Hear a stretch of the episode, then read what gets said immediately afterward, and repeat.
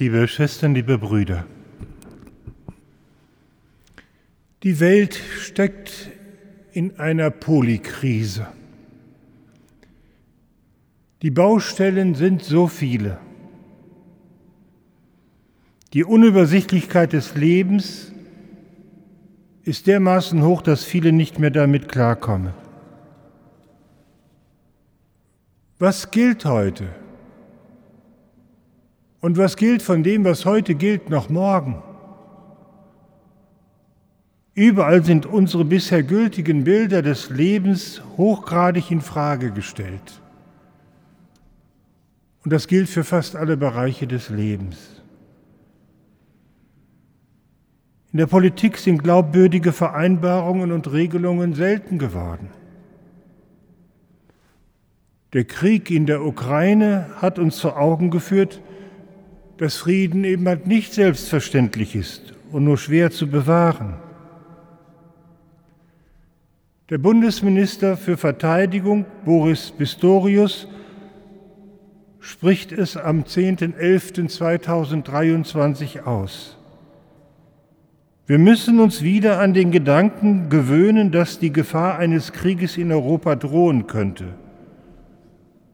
Und das heißt, wir müssen kriegstüchtig werden. Wir müssen wehrhaft sein. Eine Aussage, liebe Schwestern und Brüder, die ich mir vor drei Jahren überhaupt nicht hätte vorstellen können.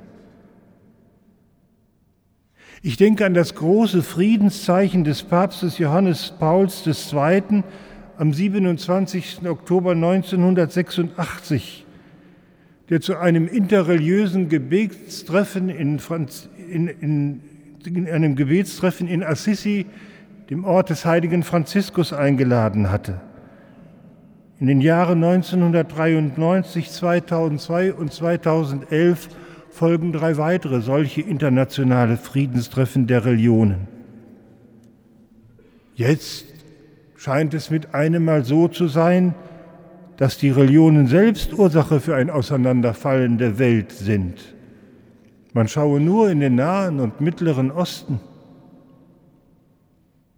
Die Bewahrung der Schöpfung ist zu einer riesengroßen Aufgabe geworden und alle bisher gesteckten Ziele wurden nie eingehalten.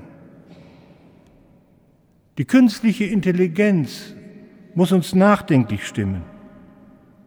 Und es gilt, die damit verbundenen moralischen Herausforderungen neu in den Griff zu bekommen. Und auch in der Kirche gilt oft nicht mehr das, was man gestern noch für selbstverständlich gehalten hat. Wir leben in einer Zeit, in der wir kaum abzuschätzen wissen, wie die Welt in drei, in fünf oder in zehn Jahren oder sogar in 30 Jahren aussieht. Alles ist in turbulenter Bewegung. Das Unvorhersehbare macht viele Menschen unsicher. Sie sind ratlos, verstört, nicht selten misstrauisch. Sie suchen nach gesellschaftlichen Bildern, die Hoffnung schenken. Und sie suchen nach Antworten, die die Angst vor der Zukunft nimmt. Da gibt es nicht wenige, die schnelle, plakative und laute Antworten herausschreien. Wir befinden uns in einer großen Gefahr, diese so vielfältige und sich schnell entwickelnde Welt in Schwarz und Weiß einzuteilen.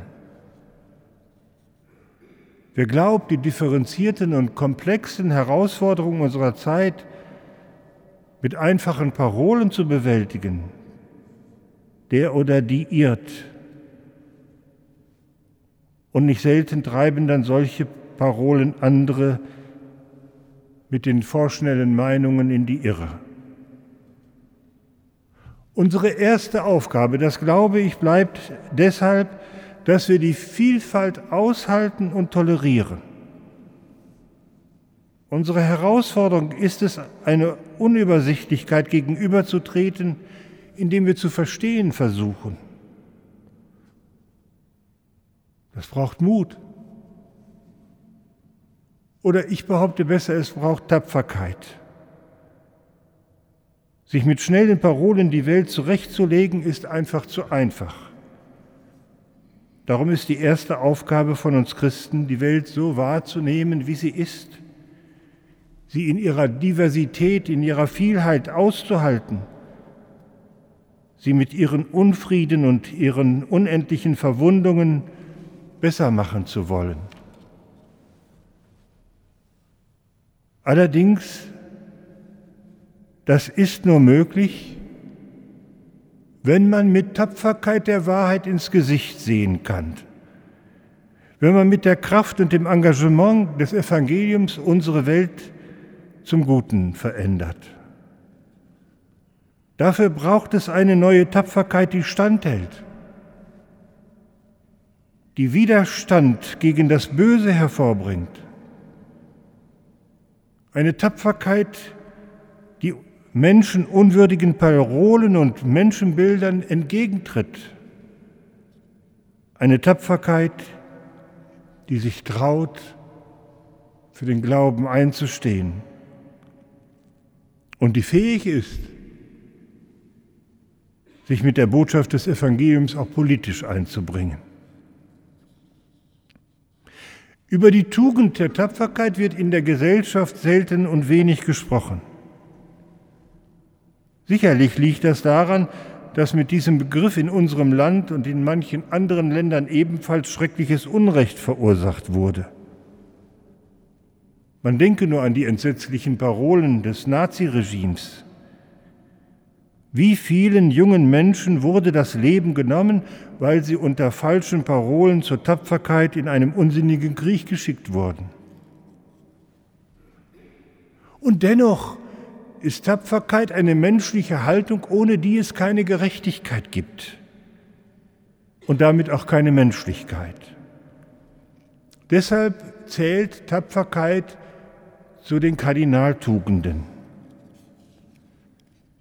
Der in Münster lehrende und hochanerkannte Philosoph Josef Pieper, 1997 gestorben, erklärt, warum die Tapferkeit einer Haltung zuzurechnen ist, die in der tiefsten Konsequenz nichts anderes ist als eine tiefe Menschlichkeit.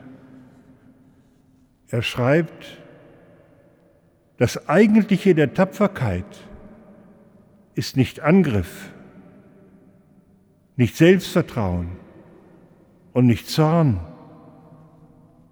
sondern Standhalten und Geduld. Aber nicht deswegen, man kann es nicht zu häufig wiederholen, nicht deswegen, weil Geduld und Standhalten schlechthin besser und vollkommener wären als Angriff und Selbstvertrauen, sondern deswegen, weil die wirkliche Welt so gebaut ist, dass erst im äußersten Ernstfall der außer dem Standhalten gar keine andere Möglichkeit des Widerstands überlässt, die letzte und tiefste Seelenstärke des Menschen sich zu offenbaren vermag. Wir sind in dieser modernen Welt Menschen, die meinen, immer etwas tun zu müssen und zu können. Ein Problem, eine Frage, ein Konflikt, eine Krankheit, ein Streit. Immer sind wir danach orientiert, eine Lösung zu suchen, eine Antwort zu generieren, eine Therapie zu verordnen, eine politische Option dagegen zu setzen. Aber das Machtgefüge dieser Welt, so der Philosoph Piefer weiter, denkt anders, sieht weiter und weiß, das Machtgefüge dieser Welt ist von solcher Struktur, das Standhalten und nicht zorniger Angriff die letztentscheidende Probe eigentlicher Tapferkeit ist, deren Wesen ja in nichts anderem besteht als darin, im Angesichte von Verwundung und Tod nicht beirrt zu irgendeinem Zugeständnis sondern das Gute zu lieben und zu verwirklichen. Das ist Tapferkeit. Am Guten festzuhalten, an das Gute zu glauben, das Gute Veränderung zuzurechnen und das Gute zu verwirklichen. Im Angesicht von Verwundung und Tod, im Angesicht von Krieg und Vernichtung, im Angesicht von einer immer mehr auseinanderfallenden Gesellschaft besteht die erste, die erste Tapferkeit darin, keine falschen Zugeständnisse zu machen, sondern mag es noch so schwer fallen, an das Gute weiterhin zu glauben, das Gute zu lieben, nach dem Guten zu fragen es immer wieder zu suchen und dann zu tun. Dabei ist die Verwirklichung des Guten nicht immer ein Zuckerschlecken. Wahrlich nicht immer mit Anerkennung und Lob verbunden. Es gehört zu den fundamentalen Gegebenheiten dieser durch die Erbschuld und in Unordnung gestürzten Welt, so Josef Peter Pieper weiter, dass die äußerste Kraft des Guten in der Ohnmacht sich erweist. Und das Wort des Herrn, siehe, ich sende euch wie Lämmer mitten unter die Wölfe, bezeichnet die auch heute noch währende Situation der Christen in der Welt. Das ist ein forderndes Wort und vielleicht auf den ersten Blick auch ein befremdendes, aber es ist ein entschiedenes Wort. Wie Lämmer unter den Wölfen, Wer will das? Aber der Philosoph Pieper erinnert daran, in einem tapferen Leben geht es also nicht um Orden und Medaillen. Tapferkeit meint etwas anderes als ein heroisches Gehabe. Es geht um eine Grundeinstellung. Vor einigen Jahren hat der bekannte und populäre Schauspieler Joachim Fuchsberger ein erfolgreiches Buch geschrieben. Alt werden ist nichts für Feichlinge. Man könnte diesen Titel auch umformulieren. Alt werden ist nur etwas für Tapfere. Und darin erzählt er nicht nur vom Altwerden, sondern von den vielen Grenzerfahrungen seines Lebens, die ihn oftmals ohnmächtig und hilflos gemacht haben. Fuchsberger erzählt Erfahrungen, in denen uns unumstößlich klar wird, wie sehr unser Leben oftmals am seidenen Faden hängt und wie wir dann in einer Haltung der Tapferkeit annehmen lernen müssen, was ist, was zur Wirklichkeit des Lebens gehört. Und dann erzählt Fuchsberger auf den ersten Seiten des Buches, wie er als Kind danach gefragt wurde, was er werden wolle. Im Gegensatz zu den klassischen Antworten bemerkte er, dass er zwar nicht mehr wisse, in welchem Alter, aber er habe geantwortet, ich wolle unabhängig werden. Er berichtet dann von vielen Alten, die mit diesem Nimbus unabhängig zu sein sich etwas vormachen. Alte, die in rosa Hemden herumlaufen, die bis zum Bauchnabel geöffnet sind und Hosen tragen, die in betonter Enge und löchrigen Durchsatz Körperteile betonen, die man noch lieber nicht sehen möchte. Der Schauspieler will sich nichts vormachen. Alt werden bedeutet für ihn wohl auch immer mehr von der einzigen Unabhängigkeit Abstand zu nehmen.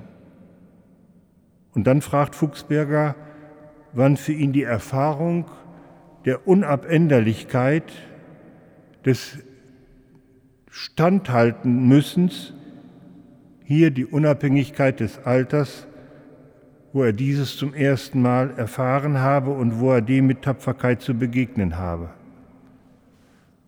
Vielleicht, so sagt er, war es mit 18 Jahren 1945 in der Kriegsgefangenschaft, wo ich damit rechnen musste, liquidiert zu werden.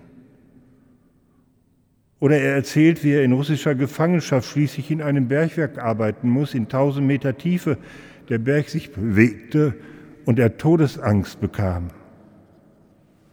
Oder so wörtlich bin ich alt geworden, als ich durch die Dreharbeiten in dem Film Die feuerrote Baroness in Berlin den Film unterbrechen musste, um nach München zu fliehen, wo meine Frau nach einer Fehlgeburt mit dem Tode rang.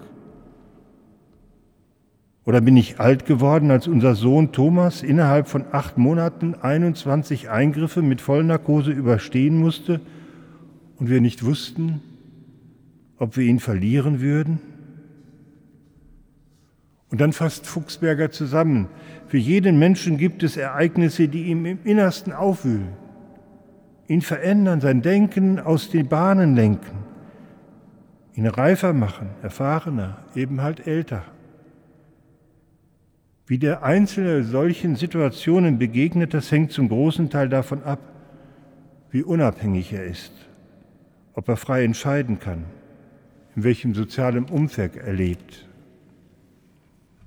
Ja, liebe Schwestern und Brüder, es gibt in unserem Leben das Unveränderbare. In der Regel sind es dann Ohnmachtserfahrungen, die damit verbunden sind, manchmal mehr als uns lieb ist. Da kann man wohl nichts machen, sagen wir dann manchmal. Ja, es gibt Stunden, in denen die Hände gebunden zu sein scheinen, und doch können wir uns dann trotzdem noch positionieren innere Stellung beziehen.